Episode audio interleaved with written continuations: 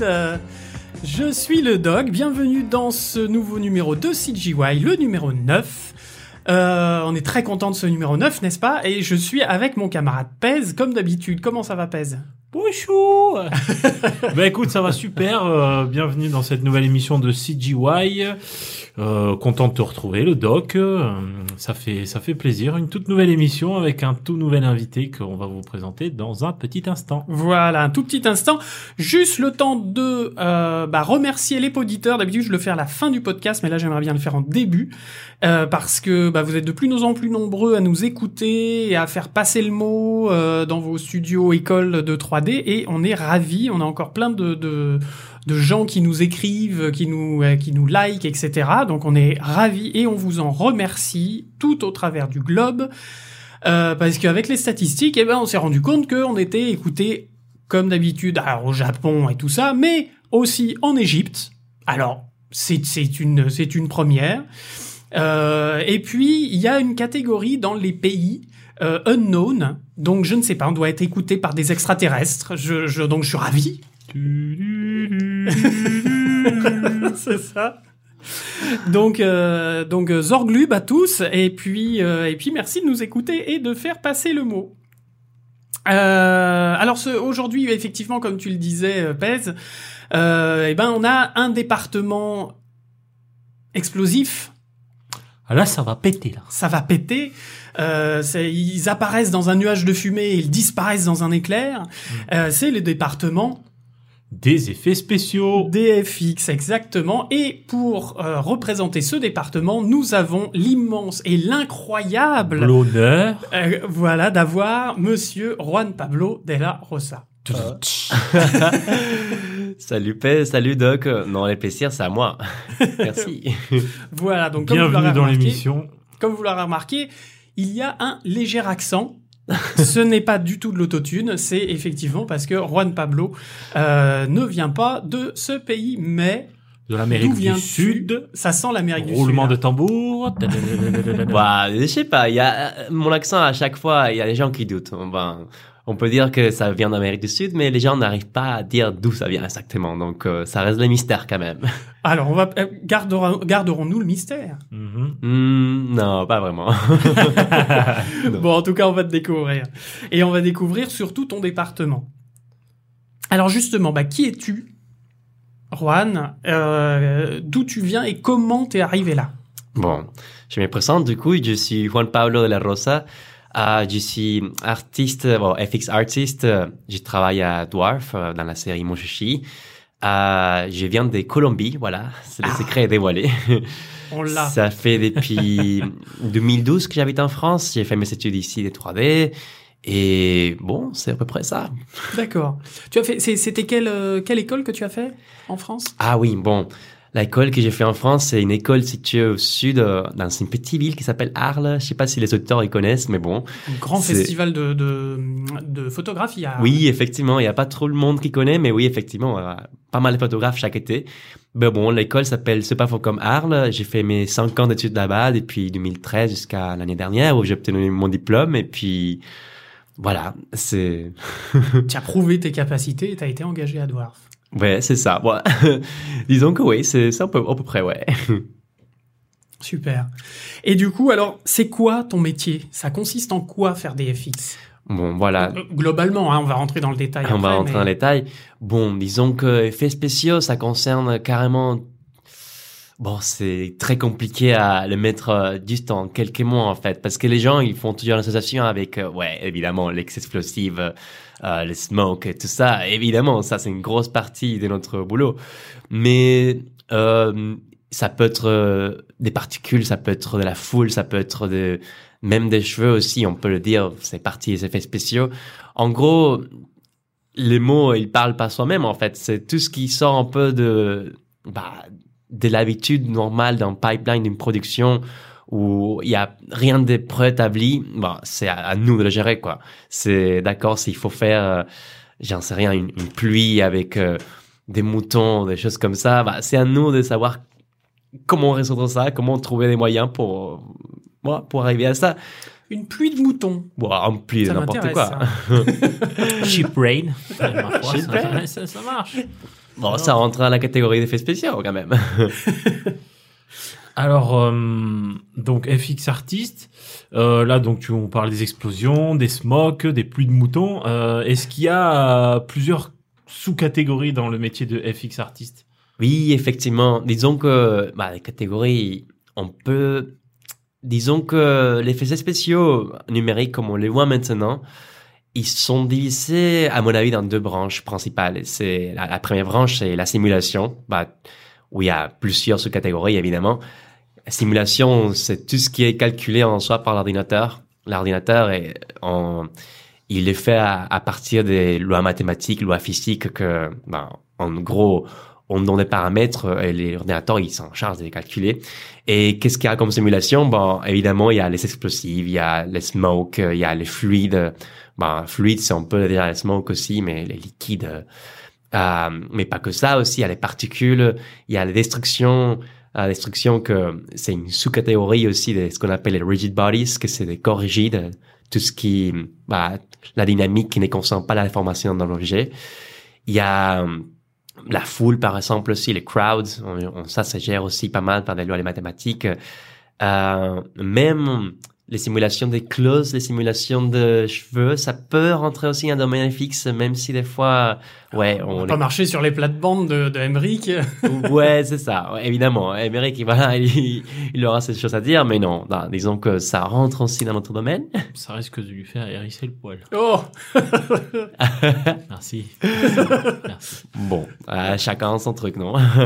Nous, c'est les blagues nulles. Ouais, voilà. Bon, on a eu l'idée de faire un podcast euh, sur l'animation. Je- Apparemment, ça marche. Merci. Bon, ouais, oh, bon, effectivement, d'accord. Disons que s- sous-catégorie sur la partie des simulations, on peut trouver euh, beaucoup. Franchement, c'est énorme. Mais aussi, la autre catégorie, la grosse catégorie, la- l'autre grosse branche euh, dans laquelle euh, moi, moi, je considère que les effets spéciaux, ils sont faits maintenant, c'est les procédurales. Et alors, procédural, c'est une philosophie complètement différente. Enfin, on ne laisse pas tous les calculs à, à l'ordinateur et c'est ça qui bon, bientôt on va mieux découvrir, mais sinon, voilà. On verra ça. J'ai l'impression que ça, ça te plaît Ah. plus, la procédurale. Que Oh, oui, Il y a- y des trucs sur le pied, là, à nous dire. Ah, on va y revenir un peu plus tard. Euh, alors, comme tu sors euh, d'école finalement assez récemment, est-ce que pour toi, les écoles, euh, même si tu as eu qu'une seule expérience, la tienne, mais je suppose que tu as pu discuter à droite à gauche, euh, est-ce que pour toi, tu penses que les écoles forment bien à ton département, au, au FX Euh, ça dépend exactement de l'école et quelle euh, ben, sont nos spécialisations parce que c'est vrai que les écoles en France et à l'étranger aussi, ils peuvent avoir une, euh, réputation plus de, dans un certain domaine. Et c'est vrai que mon école, c'était pas forcément la meilleure pour étudier les effets, les effets spéciaux parce que d'ailleurs, nous, ben, les effets spéciaux, on a, j'ai commencé à toucher de mon côté depuis que j'étais en troisième année, mais sinon, en soi, les cours, on eu que deux, trois semaines de formation pour les effets spéciaux. Ça Euh, prend aussi vite? ça, ça prend pas du tout si vite du tout. non, non, non. Non, non, non, ça concerne beaucoup de temps de ton côté, beaucoup d'efforts euh, euh, vraiment chez soi. Mais en gros, au moins, on avait les matériels à l'école. Ça, par contre, c'est vrai. Et on avait aussi l'opportunité pour le faire parce que avec tous les projets que les écoles, miens, ils donnent à chaque fois, à des travaux en groupe, euh, notamment, euh, nous, on apprend en, oui, en, en le faisant, quoi. C'est des projets qui concernent euh, bah, une date limite de trois semaines, quatre semaines, où il faut carrément rechercher les meilleures manières, la, la manière la plus efficace de trouver à faire ce que tu veux. Mhm. Évidemment, là, on apprend, même si on n'a pas un prof à chaque fois qui te dit, bon, on fait ça et ça. Mais évidemment, il y a des écoles qui sont plus douées dans ce domaine. Mon école, c'était pas forcément le meilleur, mais mille de rien, ça m'a bien formé, je trouve. D'accord.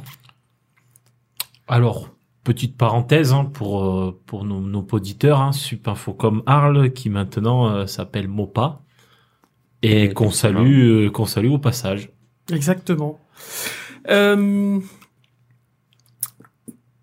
Comment Moi, j'aim- j'aimerais juste revenir sur ton parcours euh, parce que tu bon, tu viens de Colombie, tu parles quand même très bien français, Merci. euh, avec un accent très charmant, mais comment tu as fait la démarche, toi, en Colombie? Parce que je suppose que tu es sorti juste après le bac. Euh, t'as passé, enfin, l'équivalent du bac euh, euh, en Colombie, et après, comment dans ta tête tu t'es dit, bah tiens, je vais aller en France et, euh, et je vais faire des, des, des FX. Je vais faire une école de, de, de 3D pour apprendre les FX. Qu'est-ce qui t'a donné la petite étincelle Oh waouh. bon, disons que bah mon parcours. Ok, donc on va rentrer dans ce milieu-là. Ok. Euh, à la base, j'ai fait un lycée, un bac américain en fait. Donc euh, depuis que je suis tout petit, ah, on avait en tête le fait d'aller aux États-Unis pour faire les études. C'était un peu ça, ce qui était prévu depuis toujours. Du coup, quand j'avais l'âge de 15 ans, 16 ans, euh, j'ai commencé à chercher un peu pour mon futur, évidemment. Et c'est là où je me suis dit, tiens, j'aimerais bien faire de, euh, l'animation. L'animation, ça me plaît. J'aime bien dessiner, j'aime bien les films. Bon, voilà, bref. et évidemment, la logique, c'était, d'accord, ben, on va aux États-Unis. Ben, c'est là où il y a les films, c'est là où il y a les meilleures écoles. Ben, dans, dans, ma, dans ma tête à moi, c'est ce que je me suis dit. Après, euh, ce qui m'a fait un peu réveiller et me dire de, bah, tiens, en fait, les États-Unis, c'est pas peut-être le meilleur endroit pour y aller. C'était vraiment la notion économique, quoi. L'argent, c'est, C'est cher. c'est cher, les, les États-Unis, pour tout le monde, même pour les Américains, c'est cher, c'est, bah, ça, c'est synonyme vraiment d'être en dette pour toute ta vie. C'est payer 30 ans de- pratiquement pour tes études. C'est quelque chose que je me suis dit, non, c'est pas forcément ce que je veux. Tu fais un crédit euh, Ouais, je vais peut-être faire autre chose. Ouais, de oui, peut-être, bah, je sais pas, euh, bah, enfin, mes ménages, ça, ça marche, j'en sais rien. Bah, j'ai voulu faire ça quand même. Et c'est là où un jour, il y avait quelqu'un de l'Alliance française en Colombie. Je vais encore remercier à cette personne-là, je me rappelle plus son prénom. Elle est venue et elle a dit comme quoi que en France, tout c'était avec un tel niveau, c'était pas cher. Et, euh, ce qui est à moitié vrai. hein. Franchement, on est, enfin, pendant qu'une école euh, du style CalArts aux États-Unis, ça te coûte euh, 50 000 balles l'année. Va en France, bon, mon école, bon, je sais pas, c'est beaucoup moins que ça. Oui, on est, on Oui. est quand même sur des fourchettes beaucoup moins. Oui, euh, mais beaucoup moins. Enfin, ouais. je vous laisse comme ça faire la recherche, mais sinon, c'était vachement plus réaliste. C'est pour ça que je me suis dit, mais tiens, bah, pourquoi pas la France? Évidemment, j'avais ça, aucun mot en français à ce moment-là. Mais juste le fait de savoir que, bah, c'était une possibilité d'aller hors la Colombie, faire mes études dans ce que je voulais, euh, ça impliquait juste le fait d'apprendre une troisième langue. Je me suis dit, bah, tiens, on le fait.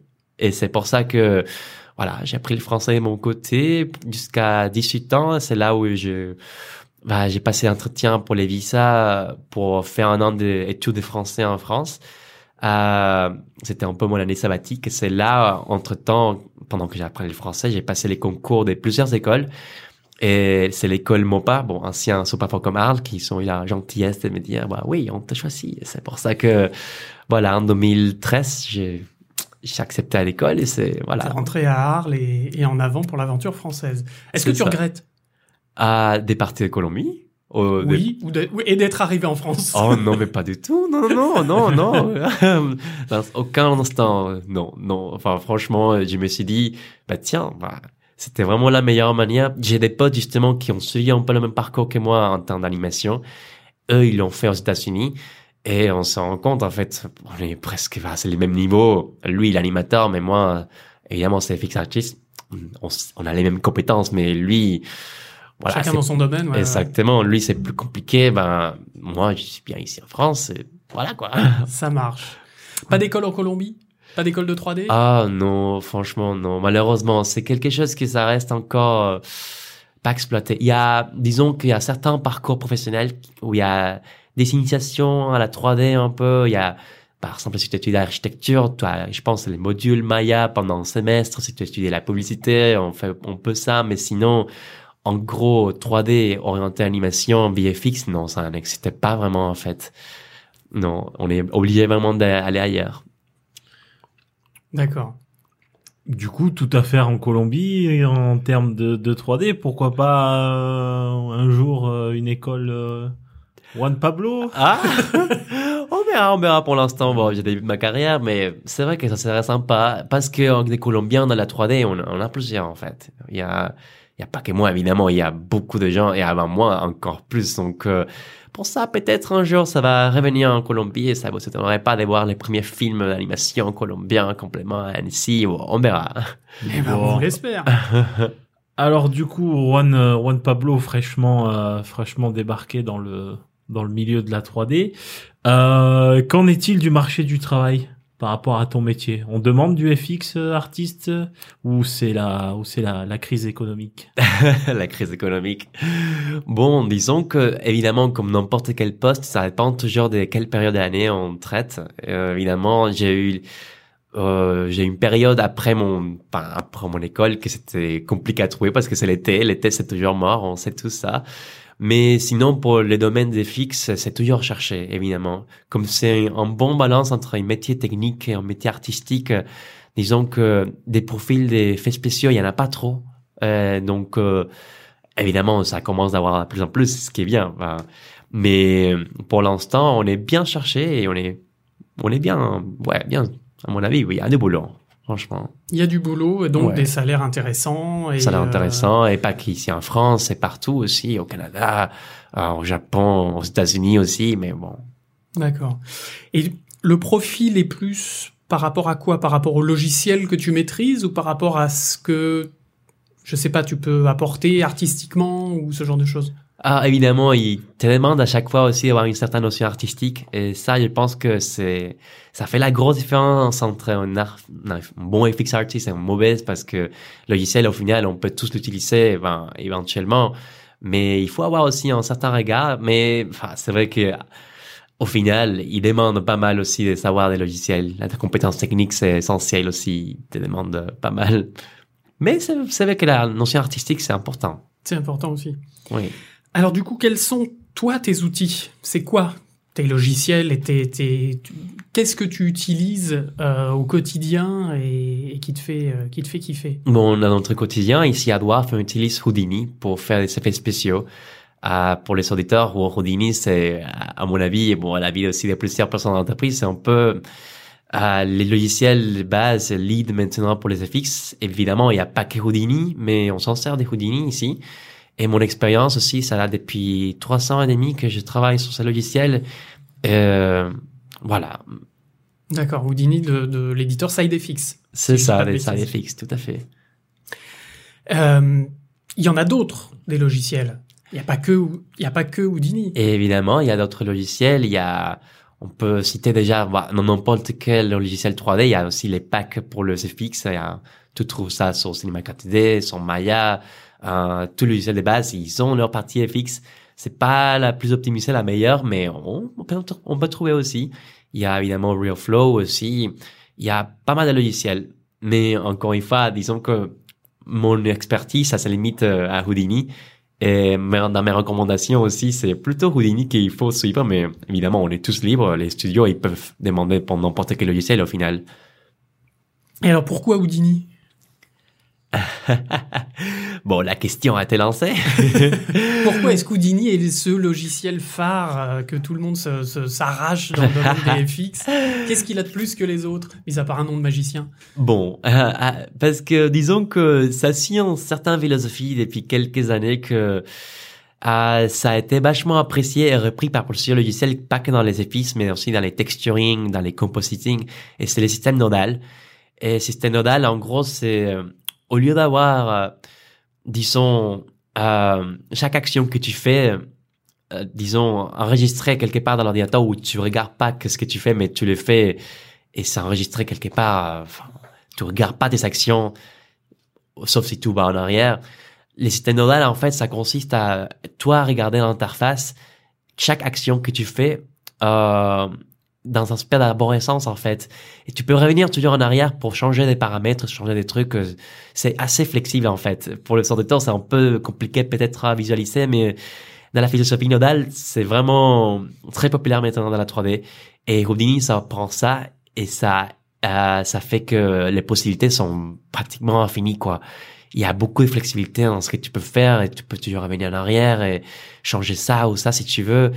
C'est pour ça que Houdini, je recommande plus que d'autres parce que tu as ces possibilités. Je pense que si pas mal de logiciels de 3D, les fixes spéciaux, ils essayent un peu de prendre cette philosophie-là, euh, justement, euh, mais je pense que Houdini a été un peu le premier à innover dans ses côtés et c'est pour ça que bah, je recommande surtout.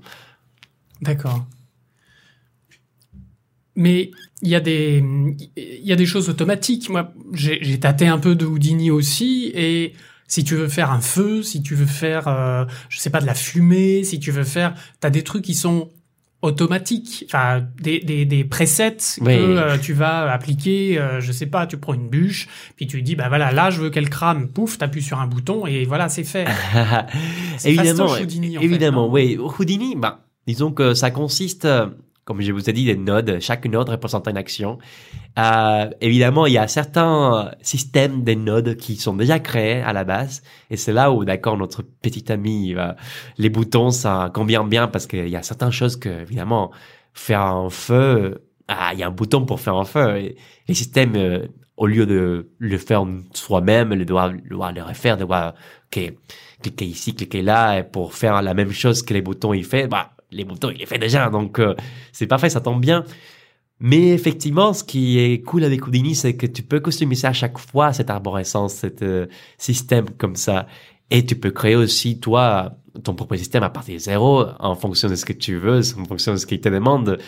Et c'est pour ça que oui, d'accord, il y a les boutons pour faire des choses qui sont déjà prédéfinies.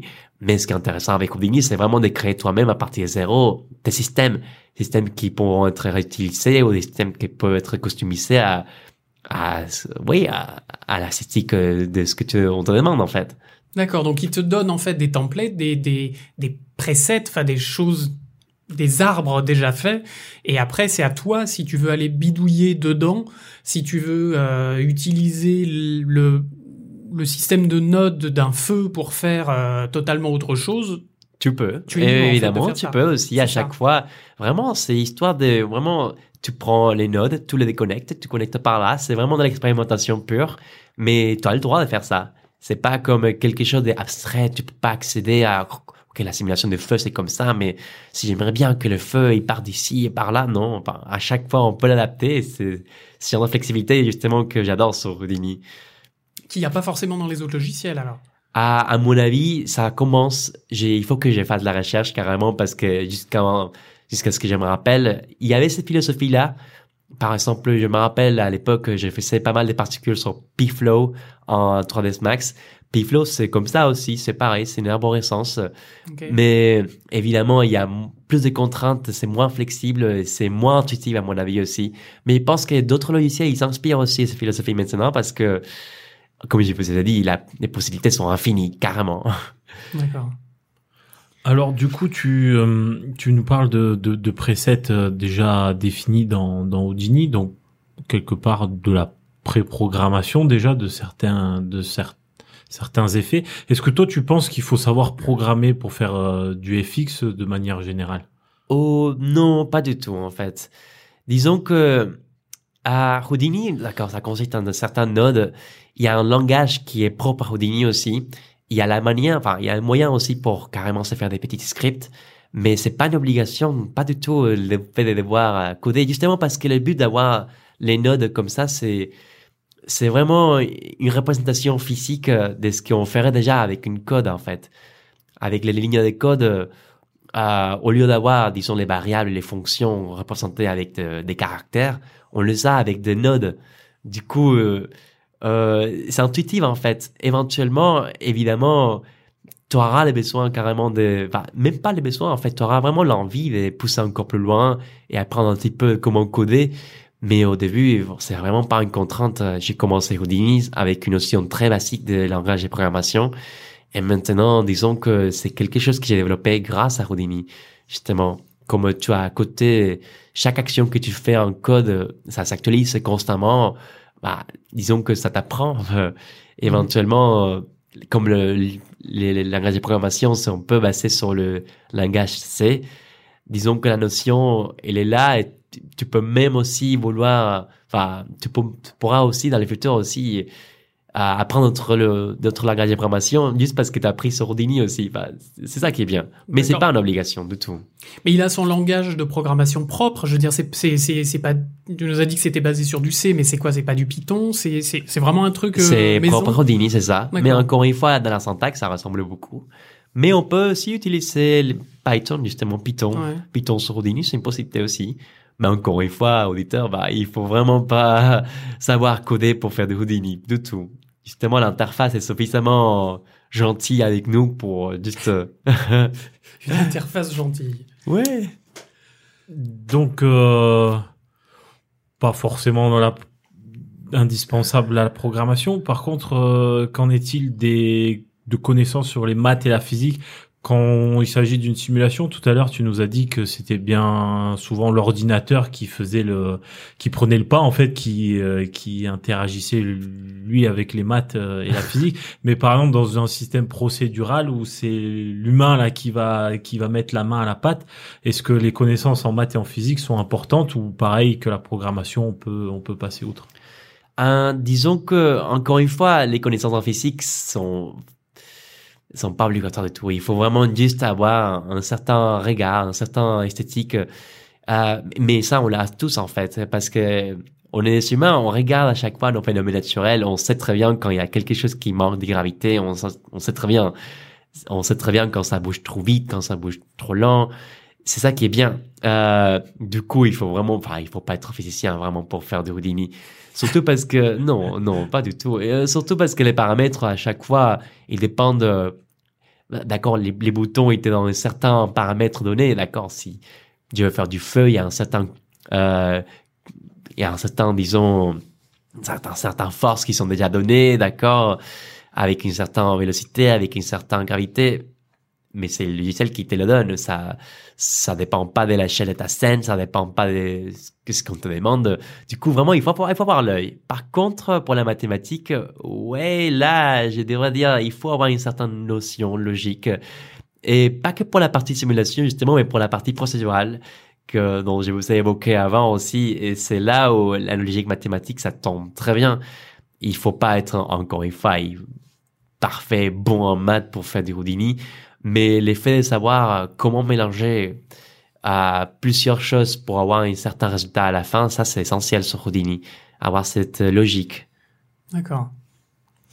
Euh, Est-ce que tu vois un inconvénient ou des inconvénients justement à, euh, au système de Houdini?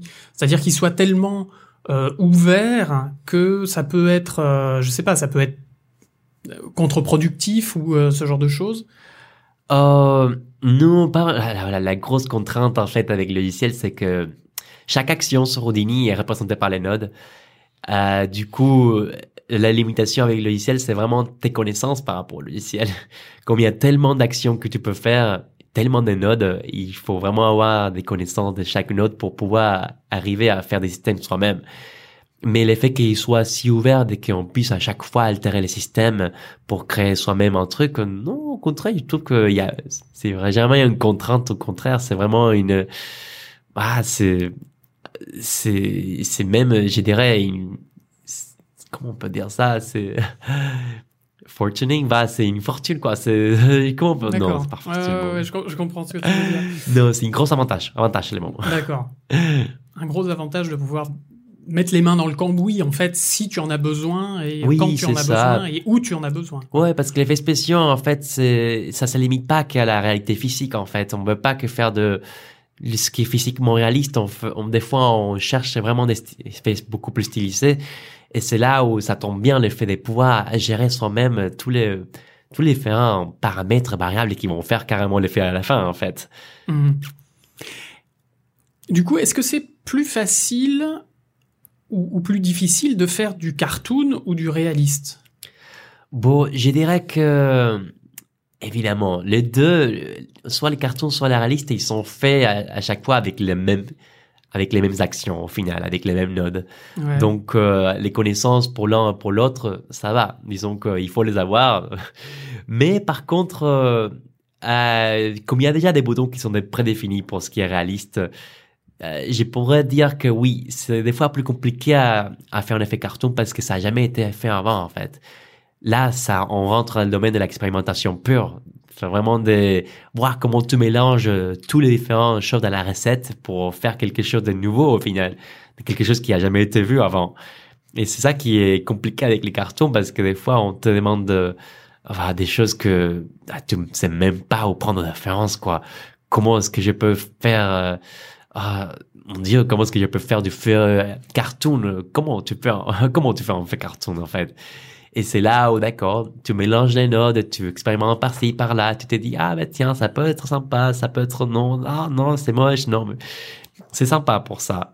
Du coup, je dirais que oui, il y a un certain complexité dans les cartoons que ouais, plus cartoon que réaliste, même si à la, au final c'est les mêmes nodes. Hein. Mhm, D'accord. Parce qu'après tu dois bosser peut-être avec, euh, je sais pas, le directeur artistique ou des choses comme ça. Si on te demande de faire, bah fais-moi un paix de licorne à trois têtes. euh, c'est vrai que c'est très rare de nos jours, hein, les licornes à trois têtes. Euh, Je crois qu'il en reste une dans le monde. Oui, Hmm. oui, oui, oui. Mais Oui. elle est, elle est, elle est pas, pas bien en point, je crois. Euh, mais du coup, voilà, co- comment tu vas définir ça euh, au niveau, au niveau, au niveau artistique, au niveau style Oui. euh, C'est là où il faut, ça tombe bien d'avoir un directeur artistique pour qu'il te guide bien aussi parce que, voilà, euh, c'est lui qui va décider au final comment est-ce que ça devrait être à la fin, mais c'est à toi de voir aussi avec ces éléments-là comment tu arrives à être le plus fidèle à ce qu'on te demande de, de la part de la direction artistique aussi. C'est toujours un aller-retour entre, ok, d'accord, plus comme ça, plus comme ça, ou j'aimerais bien que ce soit plus comme ça, mais et ça, c'est ben, c'est parti, ça, c'est ce qui est drôle en fait dans les métiers justement, c'est aller-retour, euh, l'effet de savoir que on peut faire beaucoup de parties de recherche et graphique euh, en même temps, c'est ça qui m'a passionné le plus dans mon boulot aussi. Comment je peux, euh, avec les éléments qu'ils me ont donnés, arriver à carrément être les plus fidèles. Alors du coup, nos, nos, nos amis du FX euh, en plein milieu de la chaîne de production, comment euh, t'envisages toi ton travail vis-à-vis des autres départements auxquels déjà de qui dépend les FX et et pourquoi? Bon, alors je dirais qu'il y a bah, les, les, bah, les dépendances dans les, dans les dépendances dans les productions 3D, ils existent vraiment partout. Des fois, on ne croit pas, mais des fois, bah, compositing, ça dépend du layout, layout, ça dépend de l'animation, bah, tout est interconnecté, c'est ça qui est beau. mais je dirais qu'il y a deux départements spécifiquement qui dépendent de nous aussi, c'est les compositing, évidemment, parce que c'est une symbiose quasiment. Des fois, il y a certains FX qu'on peut carrément complètement faire en, en, en compositing. Des fois, c'est à nous de le faire, mais c'est surtout euh, parler avec eux pour voir comment on peut améliorer, comment on peut faire ça ou ça. Et, mais pas que parce que euh, nous, on dépend aussi directement des animateurs. Et les animateurs, ils dépendent de nous aussi. Ça qui est tellement drôle des fois. Pourquoi vous dépendez des animateurs? Oh, on dépend des animateurs, surtout pour des effets qui concernent euh, l'interaction avec les personnages. Par exemple, s'il y a euh, sur mon chichi, on a pas mal des, des pluies, des cailloux pour quelques raisons bizarres. des cailloux qui tombent à chaque fois. C'est une série pour enfants, hein, je le rappelle. Oui, ils se sont pas améliorés dans la deuxième saison. Oh. Ah bon, j'en sais rien, mais en tous les cas, c'est les demandes qu'on a. Du coup, évidemment, il faut savoir où est-ce que les personnages il est placé pour savoir où est-ce qu'on fait tomber les cailloux ou pas. Va pouvoir mettre euh, comme objet de collision ou pas. Donc, euh, c'est vrai. Mais de temps en temps aussi, eux, ils ont besoin de, de savoir qu'est-ce qu'on va faire nous aussi, notamment au niveau de la foule, parce que nous, on s'en occupe aussi de faire les crowds. Donc, euh, oh, d'accord, c'est parler avec les superviseurs et qu'est-ce qu'on fait en animation, qu'est-ce qu'on fait en crowd, est-ce qu'on s'embête carrément à animer tous les insectes comme ça ou est-ce qu'on laisse comme ça aux FX de régler. Du coup, c'est vraiment euh, parler entre ces deux départements FX à chaque fois, aller-retour, voir ce qu'on arrive. Mais encore une fois, tout est interconnecté à la prod au final. Layout, ils ont besoin de nous aussi. Des fois, euh, c'est ça qui est sympa avec FX. Il y a toujours une connexion. Et par rapport au, je me permets hein, petite question. hein. Ah, je vous en prie, je vous en prie. Et par rapport au lighting, alors du coup, comment ça se passe? Par Ah, rapport lighting, à certains effets comme euh, la smoke euh, ou les liquides où vous avez besoin quand même d'avoir la direction de. de- C'est tout à fait, c'est vrai. J'ai complètement oublié. Disons que lighting, au moins sur notre prod à nous, a disons que ça a déjà été développé la plupart des choses dans la partie texturing, les objets que mais de temps en temps, on a des fluides, justement des liquides, et c'est là où ça devient complexe. Il faut faire un aller-retour avec les texturing et tout ça. Mais disons que la plupart des temps, ça va. Les lighters, ils sont plutôt contents avec nous. Il n'y a pas, sauf, s'il y a des bugs, mais tout, mais disons que c'est vraiment pas notre souci. Du coup, ça, ça se passe comment, en fait, vous, euh, euh, vous leur euh, vous leur donnez un, une passe enfin un, un alambic Ah, oui. euh, qui qui vont récupérer directement dans leur scène euh, À quoi? Un un, alambic. un alambic Ah, alambic. euh, ABC pour les intimes Ah, ah, pour les centimes. voilà vrai. contrairement à par exemple au compositing où vous allez leur fournir directement des des des, des passes des des beauty ou qui vont pouvoir euh, qui vont pouvoir comper là euh, Tout à fait, tout à fait, c'est exactement ça. Pour les lecteurs, à chaque fois, euh, on fournit des ABC, ça c'est vrai. Parce qu'au final, c'est les mèches qui vont être lightées sur la scène. Évidemment, comme on s'occupe pas de la partie texturing et rien de ça, ça, on fournit une mèche. Il y a déjà des shading groups qui sont définis. Bah, les rendus, c'est fait normalement pour les lighters. Et, euh, et évidemment, il y a des cas exceptionnels où il y a, au lieu d'avoir des mèches, on a aussi des proxys, mais ça, c'est des cas assez ponctuels. Euh, on doit bosser aussi des fois avec les lighters pour savoir comment éclairer certaines scènes, surtout au niveau de la smoke. Quand il y a des smokes euh, avec une euh, un lighting qui est assez défini, on peut pas se permettre justement de mettre n'importe quel light. Du coup, il faut savoir aussi où est-ce que les lights sont placés. C'est ça- vrai que et ça ça se passe comment alors comment enfin on va on va interagir là tu Toi, par exemple, là, tu, enfin, tu, tu vas voir le, le, le lead lighting. Il faut voir le lead lighting, c'est la personne qui va te guider plus ou moins dans quelle colorimétrie on se trouve, tout ça. Évidemment, sachant qu'au final, il y avait le comp aussi qui pourront nous aider, évidemment. Mais au, au moins, dans ce qui concerne la direction de la light, oui, effectivement, on doit parler. Aller-retour entre les trois départements, c'est vrai. C'est pas que compositing, animation, mais ouais, aussi light. Parce que le compositing peut faire de la color correction pour euh, sur juste ton FX euh, pour Exactement. établir un petit peu la la, la, la balance euh, le- de, de lumière si c'est si j'ai si ça. j'ai bien tout compris euh, je, je m'adresse à des Oui, à des oui, professionnels, com- hein, com- complètement. Ouais, ouais, doc. Ça va, ça va. Bon, je ne fais que du layout tu le fais très bien, mon cher Doc. Tu le fais très bien. Un homme admirable, hein, messieurs dames. Je tiens à vous le dire. s'il vous plaît Il maîtrise Maya comme personne. Ah oui je parle euh, est-ce que tu as pu observer alors même si ta carrière est jeune euh, des, des évolutions au niveau de soit de ton métier, soit du logiciel que tu utilises. Euh, Est-ce que ça a évolué très vite? Est-ce que ça a évolué grâce à Houdini? Est-ce que euh, Est-ce que vous avez arrêté de, balancer les ordis dans l'eau pour voir s'ils flottaient mettre, mettre le feu au clavier, peut-être, pour s'apercevoir qu'on pouvait faire... euh, non? Non, effectivement, je vois qu'il y a une évolution carrément. Surtout euh, au niveau des logiciels de Houdini, ça a évolué vachement depuis que je l'utilisais pour la première fois. Et c'est notamment dans sa connexion avec les autres logiciels aussi de base. Euh, au lieu de, disons, faire sortir euh, une séquence de ABC pour qu'après on l'importe sur Maya et tout ça, maintenant il y a déjà un plugin Houdini Engine sur Maya. Disons que le, qu'est-ce que je peux évidencier? Carrément, c'est l'intégration de Houdini dans toutes les parties différentes d'une production, pas que dans l'effet spéciaux, mais aussi comment les autres logiciels ils peuvent s'en servir aussi des Houdini. Euh, vraiment, c'est ça que j'ai notamment remarqué. Euh, prendre un peu la philosophie et, et la démarche de Houdini appliquée pour d'autres logiciels aussi au sein d'une prod. Euh, après, bon, évidemment, il y a une grosse partie des euh, développements de la 3D maintenant avec la virtual reality et tout ça, la VR. on a les jeux vidéo aussi, Houdini aussi pareil, a évolué pour s'adapter un peu à ça. Maintenant, tu as les effets spéciaux en, en live que tu peux faire sur Houdini aussi.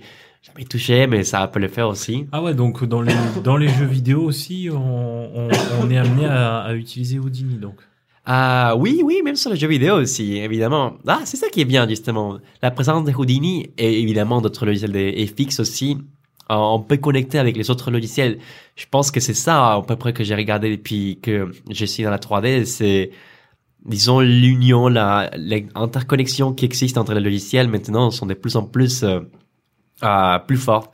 bah, pas est fixe aussi, tout ça, le texturing aussi, il y a plus des connexions des, des texturing avec, euh, avec les logiciels de base comme Maya, comme euh, 3ds Max, on, on le sent. Disons que il y a tout le département qui commence à s'en rassembler. Je, je, je regarde ça pas mal en fait. D'accord. Alors, tu nous as parlé, moi j'aimerais que enfin, j'aimerais que tu reviennes un petit peu plus sur la notion de procédural. Euh, ah, Bah, chic, chic, chic, les Romains.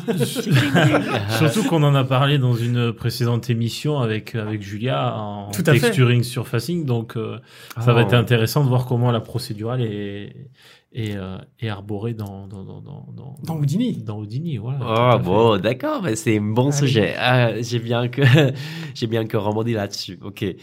Euh, procédural. En gros, euh, la- les procédurales, ça, il faut juste analyser les mots en fait. Procédural, c'est les procédures. Donc, euh, euh, la procédurale, ça consiste carrément à, avoir, dans l'effet d'avoir vraiment directement dans ton interface chaque action que tu fais pour acquérir certain objectif.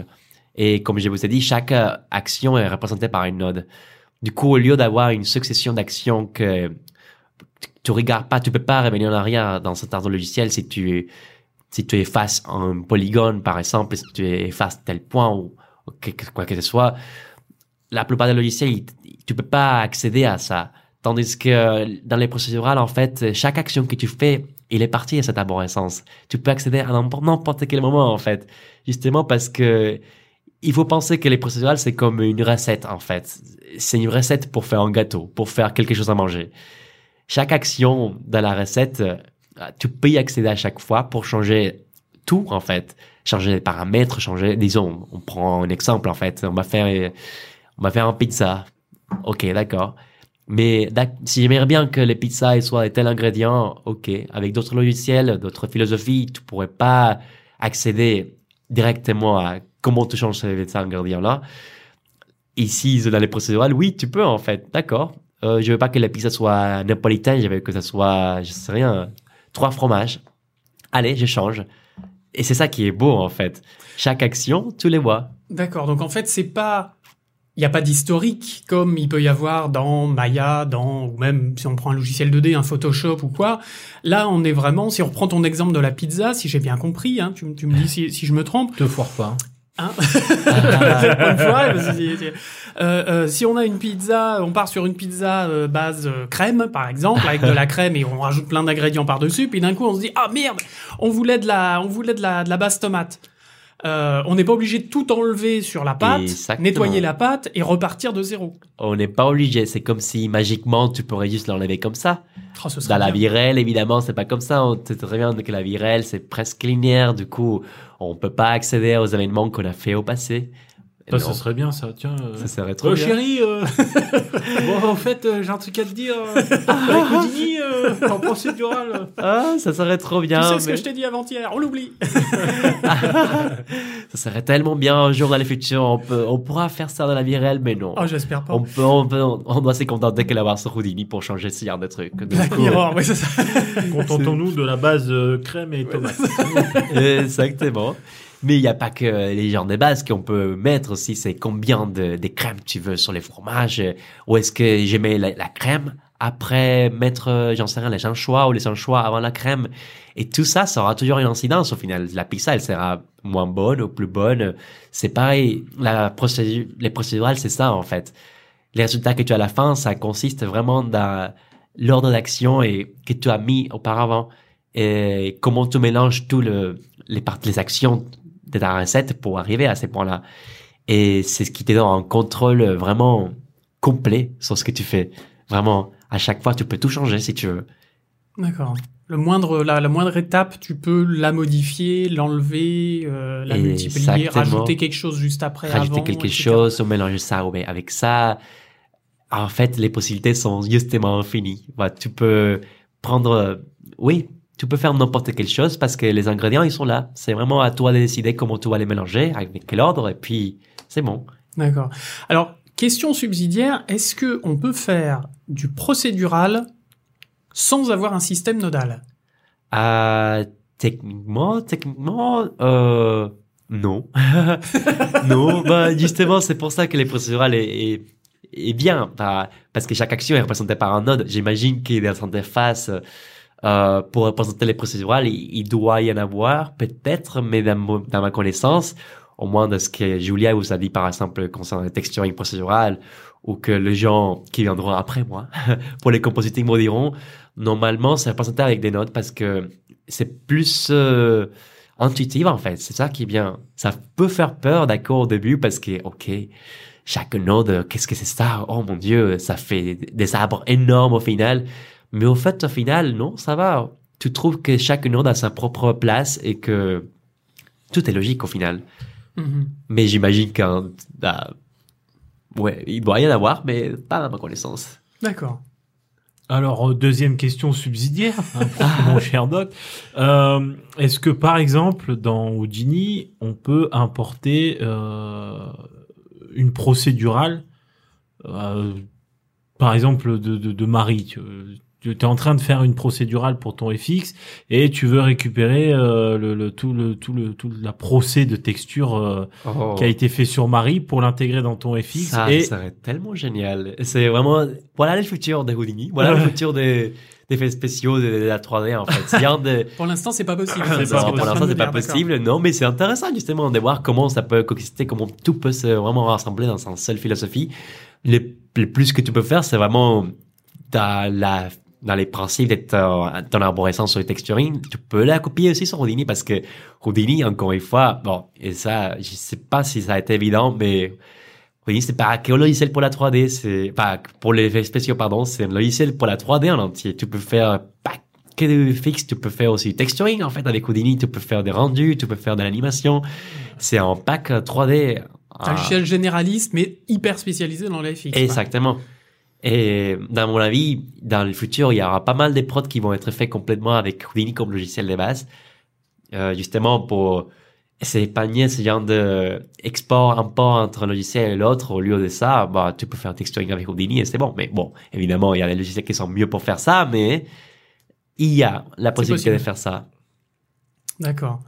Bah, si euh, SideFX nous écoute, j'en doute fort, mais on ne sait jamais. On sait jamais. Ça peut être voilà une passerelle, hein, chers amis, euh, essayer de, de pouvoir faire euh, euh, un- euh, comment dire copier des arbres de d'un logiciel nodal vers un autre logiciel Ça nodal. fait. vraiment génial qui avoir comme un langage en commun quoi entre tous les que chaque node soit disons représenté dans chaque logiciel et qu'au final tu peux faire l'importation exportation de chaque node sans que évidemment encore une fois ça c'est le futur mais bon voilà c'est les alors celle-là je vais te l'appliquer Doc. Alors Je t'en prie, prie. On va parler du, du, du futur, euh, donc what, what next, euh, hein, j'ai envie de dire. comment euh, comment penses-tu que le métier de FX artiste et le- les FX en général vont évoluer dans les prochaines années? Est-ce que on va partir sur du 100% procédural ou est-ce que la simu euh, va va prendre le pas, donc euh, le temps machine ou plus le temps humain ou carrément mon doc est-ce que Skynet va venir mettre son nez? Donc, est-ce que l'intelligence artificielle va venir euh, détrôner un petit peu tout ça? Oh là là Moi, Machine learning. Ouais. Machine learning, ah, ça m'a fait peur aussi, moi aussi, mais non. Disons que, ok. Euh, à mon avis, il y a, la simulation sera toujours nécessaire. Ça, c'est forcément une réalité. Et la simulation en soi, on, enfin, il faut pas créer ce qui est déjà interventaire, en fait. Si on connaît déjà comment les fluides, ils vont réagir, euh, il faut pas s'amuser à construire à partir de zéro, euh, une simulation des fluides, non, il faut pas les faire, les simulations, ils vont le faire de son côté et c'est parfait. C'est les lois mathématiques qui ont été faites par des scientifiques bien avant nous, du coup, il faut respecter ça. Pas toucher. Du coup, simulation, il est là. Par contre, procédural, oui, ça peut remplacer pas mal de choses dans le futur aussi, surtout parce que euh, avec les procédurales, ce qui est bien, c'est que on peut faire des outils qui s'adaptent, euh, qu'on peut réutiliser à chaque fois, en fait. Ça qui est bien et j'avais pas évoqué non plus avant c'est que les procédures ça te permet carrément de ok euh, j'ai fait disons j'ai créé mon outil pour faire euh, du feu stylisé je peux l'utiliser dans ce shot. Ça ce shot c'est histoire de copier coller à chaque fois. Du coup pour les prods c'est toujours bien ça quand tu peux créer des outils comme ça euh, copier à chaque fois euh, copier coller ça, ça accélère énormément bien sûr Du coup, autant procédural, autant euh, simulation, les deux, ils vont pas disparaître. Par contre, est-ce que la machine, il va nous remplacer? Est-ce que nous, on sera un jour juste remplacé par le deep learning? Ça, j'ai mon doute. euh, Non, je pense pas. Non. Parce que quand on voit que les machines sont capables de, enfin, des réseaux de neurones, etc., euh, sont capables de de- d'analyser tout un tas de visages pour en recréer des nouveaux, par exemple, si on prend le, le cas de ce qui s'est passé avec Nvidia et, et si le, le, le phénomène des, des, des deepfakes. Euh, Ou même euh, Boston que- Dynamics, enfin, si on va encore plus loin, quoi. Enfin.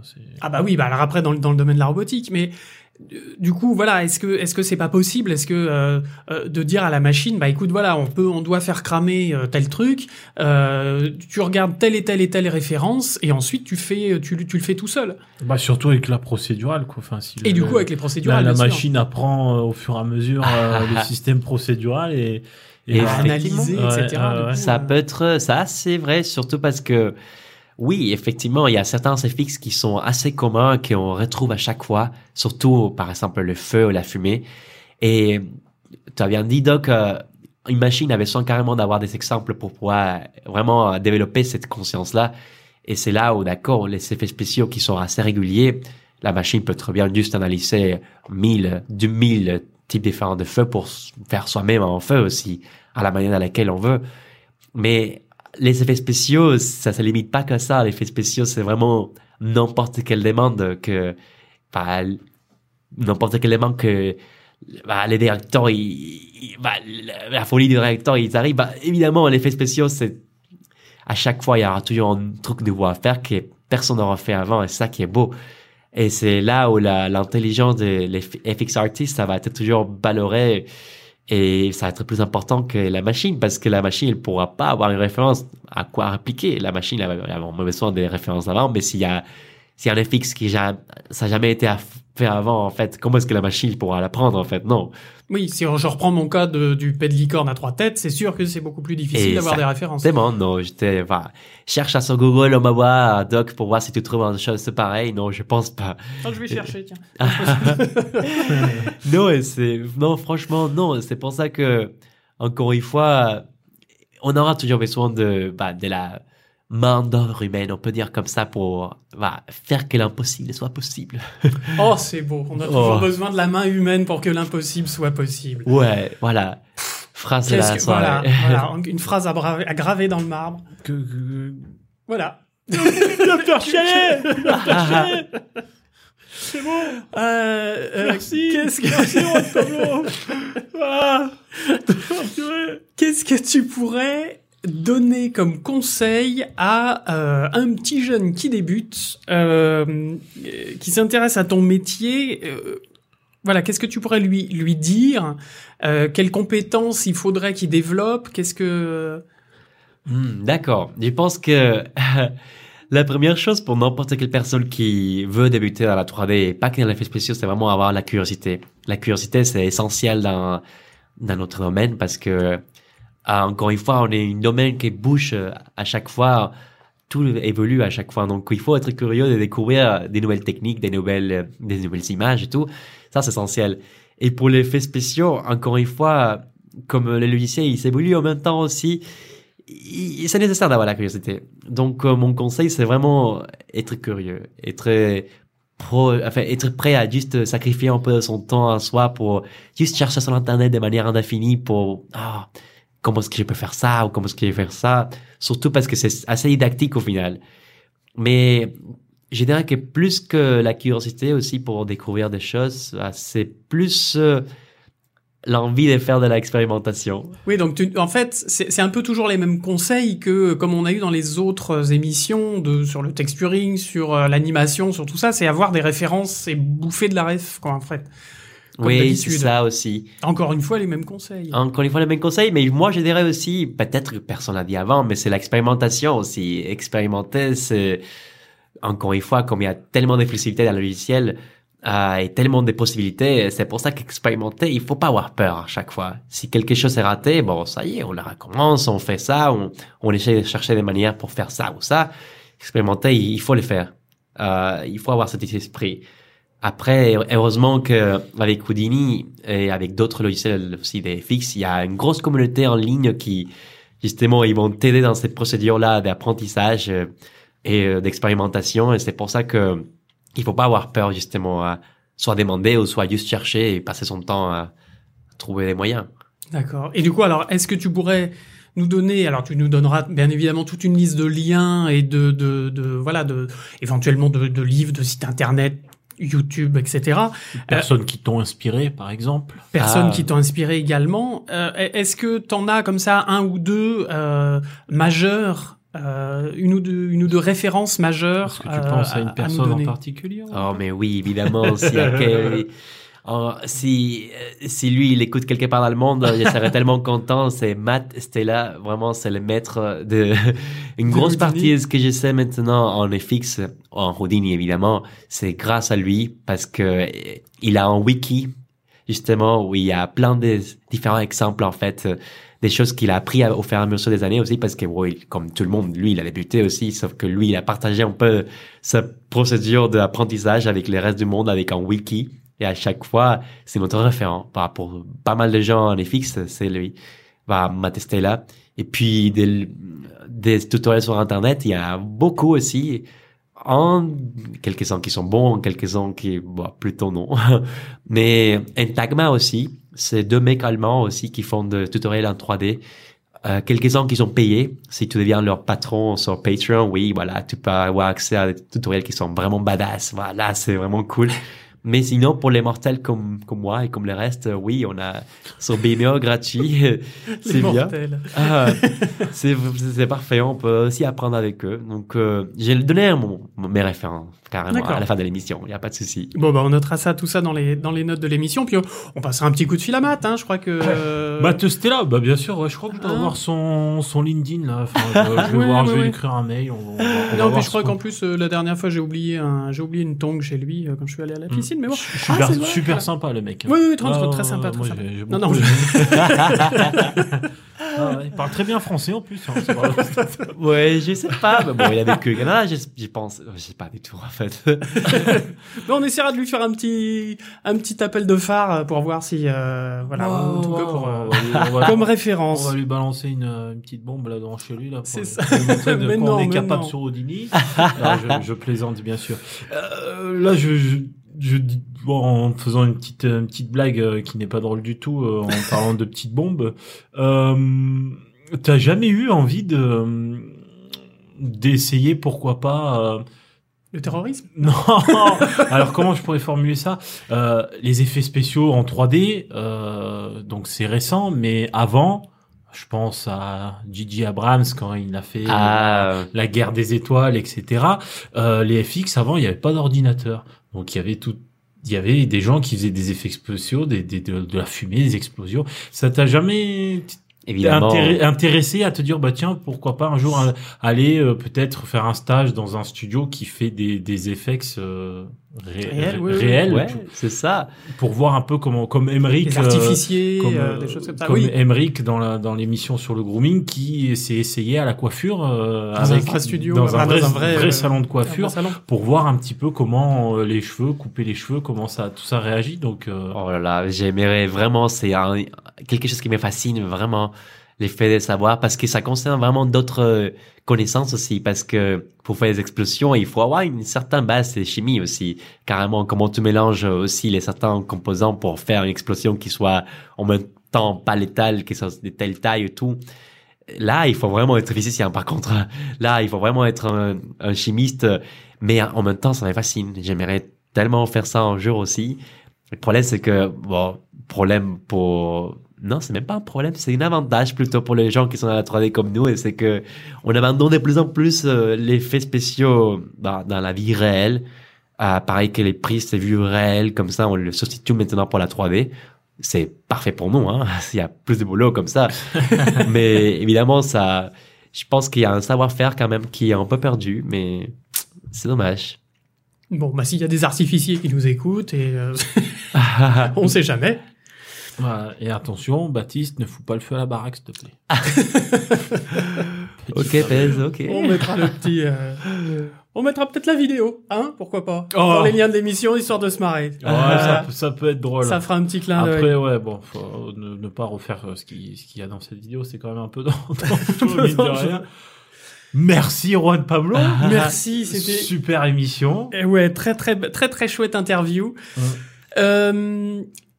Pèse, tu as ta petite question euh, rituelle, La fétiche. la fétiche. Celle que je pose à tous mes invités et tu ne vas pas y échapper, Pablo. Ok, j'ai peur. Ok. Alors, peur, ça va bien se passer. J'aime bien terminer avec cette question à chaque, à chaque émission. Euh, alors pendant que, que, que Doc va nous faire ses petites... euh, Je vais faire un peu de retape, moi je vais faire un peu de... Oui, voilà, la, la, la Voilà. publicité, hein, euh, gentiment. Euh, on va te laisser réfléchir à hum, est-ce que tu es- est-ce que tu aurais une anecdote ou un souvenir qui t'a marqué de- dans, dans, dans, dans la 3D. Voilà, on te, on te, ça peut être drôle comme pas drôle, ça peut être une rencontre, ça peut être euh, un projet, euh, n'importe, voilà, quelque chose qui, qui t'a marqué dans, dans ta toute jeune carrière et que tu, tu aimerais nous faire partager. Et en attendant, bah moi je euh, pendant que pendant que Juan réfléchit euh, euh, dans son réseau de neurones euh, dans sa boîte crânienne, euh, Dans son je- système nodal. dans son système nodal, exactement. Je suis en forme ce soir, je vous Ah oui, non, non, je vois bien. Euh, je vous rappelle que vous pouvez donc nous contacter si vous avez n'importe quelle remarque à nous faire, encouragement, euh, éviter le bashing, c'est mieux. Euh, vous pouvez bien évidemment nous contacter sur le mail cgypodcast.gmail.com, euh, le Twitter cgypodcast, la page Facebook, et puis euh, bah, comme d'habitude, bah, on est présent sur tous les, toutes les plateformes, euh, De- Google, de- de- de euh, podcast, machin, tout voilà. ça, enfin voilà. La totale, Euh, Deezer, Spotify, Apple Podcast, Google Podcast, Dog, Oui. Dog Podcast, euh, Pèse, Pèse Pod- Podcast. On les a tous. Voilà, n'hésitez pas à nous mettre des, euh, des, des, des étoiles, des pouces bleus, des machins, des trucs, tout ce qu'il y a, euh, voilà, tout ce qui peut nous, nous faire remonter un petit peu dans les, dans les sondages, c'est toujours intéressant. Et puis surtout, ce qui marche le mieux, c'est le bouche à Ah, oreille. Ça mange pas de pain. Et ça fait pas de miettes. Et euh, ça permet de euh, faire, euh, bah voilà, de, de que qu'on ait une plus grande euh, audience et de plus de retours, etc. Puis si vous avez des idées de euh, comment dire de, de sujets qu'on pourrait aborder parce que là on commence à arriver un peu à la fin des interviews de la chaîne de prod euh, Ouais, d'un film d'anime. Euh, si vous avez des idées à vous dire, ah bah tiens, ce serait pas mal que vous fassiez, fassiez une émission sur, euh, je sais pas, j'ai n'importe quoi, Pôle emploi, le, le régime d'intermittent, le machin, le truc. Euh, voilà, ça, ça peut nous do- donner aussi des idées de, de thèmes. On en a déjà quelques-uns, bien évidemment. Hein, on est, euh, Oh, on en a sous la pédale. on en a, on en a encore sous le pied, mais euh, voilà, n'hésitez pas à nous à nous faire euh, nous faire remonter tout ça. Euh, ça nous ça nous ferait plaisir de vous faire plaisir et de répondre un petit peu à vos interrogations, bien évidemment. Ah oui, on est ouvert. à. On est ouvert exactement. Donc donc donc n'hésitez pas, ça nous fait toujours plaisir. Euh, alors Juan, tout. anecdote. La petite anecdote. La petite anecdote, bon. Euh, en fait, ça date de quand j'étais en quatrième année à l'école. Euh, bon, un MOPA, on devait faire des projets en, en groupe à chaque fois. Et il y a notamment un projet qu'on a fait en quatrième année.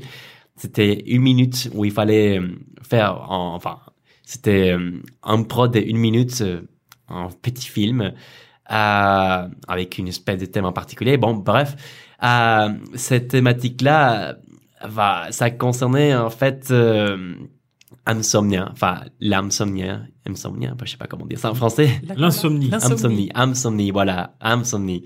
Du coup, la personne qui était un peu en charge, un peu de l'idée du projet et tout, est arrivée avec cette idée-là qui était vachement folle. C'était d'accord, pourquoi on va pas faire une espèce de langue qui se détache de la bouche de son maître le soir? Parce que voilà, elle est réveillée, elle a envie d'écouter tout ce qu'il y a dans la ville.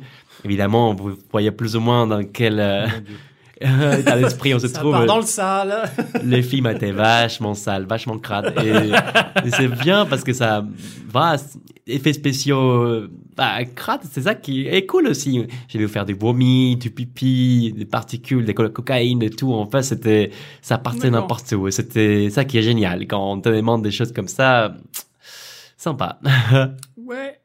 En, en, en 3D. En 3D, oui, évidemment. parce qu'en vrai, je, voilà, je pense qu'il y a des catégories pour ça, mais c'est pas sur les mêmes sites. Enfin, puis on, on fait pas, fait pas d'annonce pour des producteurs de films SM ou autre. Oui, non, non. Non, non, Ah, on non, non, ça reste en 3D. En plus, les dessins, c'était assez mignon, du coup, ça va. Ça, ça justifiait l'effet que c'était assez adulte dans son... D'accord. Ça serait intéressant, tiens, en plus, euh, t'as toujours rebondi là-dessus, de, euh, une émission à thème, euh, parce que les films d'animation, tout ça, euh, c'est euh, c'est vrai que c'est voilà, grand c'est grand ouais. public, mais euh, mais est-ce que euh, des fois et ça part aussi un peu dans les extrêmes, euh, bon, sans Sausage Party, par exemple. par exemple ou, euh, Sausage Party truc, ou ouais, ouais. carrément euh, l'anime japonaise qui vont euh, carrément jusqu'à jusqu'à partir dans je sais pas si Dans le porno, bah si. Dans le hentai, voilà, donc, euh, pourquoi pas C'est pas un euh, gros mot. Non, non, non, bien, bien. Oui, mais pourquoi pas Oui, c'est vrai que ça pourrait être intéressant euh, de Sympa, voir un en tous peu, les cas, euh, c'était une belle expérience.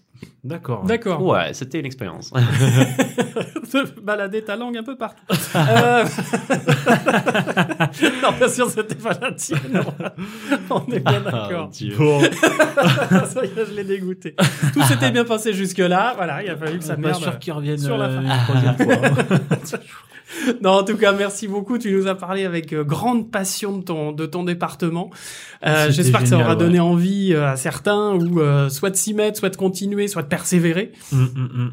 Ouais, que Mais en tout cas, euh, voilà. des vocations, bien sûr, ouais, parce que. Non, merci à vous. Bah. J'espère justement avoir donné un bon aperçu justement de plus ou moins les métiers, des logiciels et tout. J'encourage carrément. Bah, évidemment, je suis loin d'être euh, un expert dans le milieu, mais bon, au moins, je peux rajouter mon expérience. On a bien fait le tour du propriétaire, il n'y a pas de souci, et, euh, et le pavillon témoin est quand même, euh, est quand même bien, bien joli. Ah, Euh, prochaine émission, Pèse.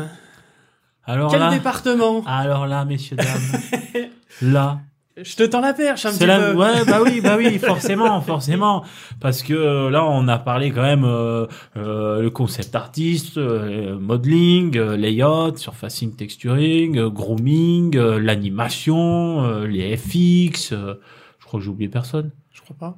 Mais là, la prochaine Oui, émission, oui, messieurs dames, c'est une émission qui nous est chère. Émission, Qui t'est cher, surtout.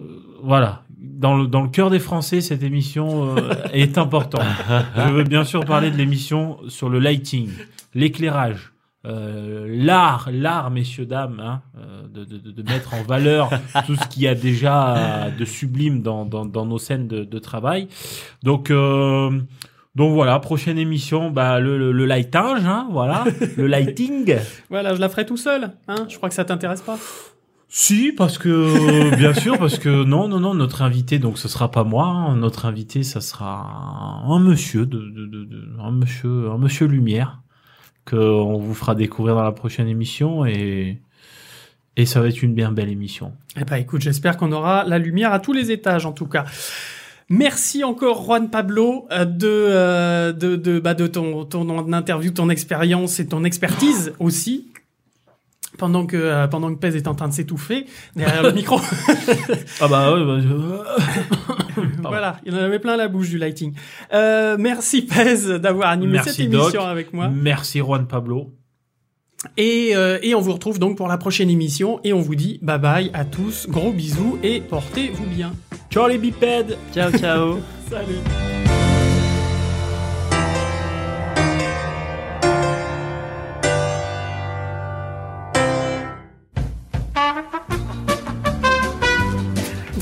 C'est ça. Putain, Qu'est-ce que t'as Ah, Je te contrôler depuis tout à l'heure. qu'est-ce que ça Je suis vraiment désolé. Parce que depuis tout à l'heure, je pense à, à Baptiste qui, qui, qui va te foutre le feu à sa baraque, quoi. Euh, non, mais parce que là, tu, tu, tu, tu demandais, à, tu demandais à Juan Pablo les conseils pour, pour débuter. Et je repense à cette vidéo YouTube là de, de, de Baptiste là qui essaye de, de faire des, des explosions dans sa chambre et, sa mère elle rentre. Mais qu'est-ce que tu fais Baptiste? Tu vas foutre le feu à la baraque? Enfin, Ah, d'accord. et puis tout à l'heure, j'essaye de, de- d'enlever ça de ma tête. et- voilà, tu veux foutre le feu à la baraque, Oh, Baptiste. Excusez-moi, Non, non, t'inquiète, t'inquiète. Oh, du coup, la journée. Je craque.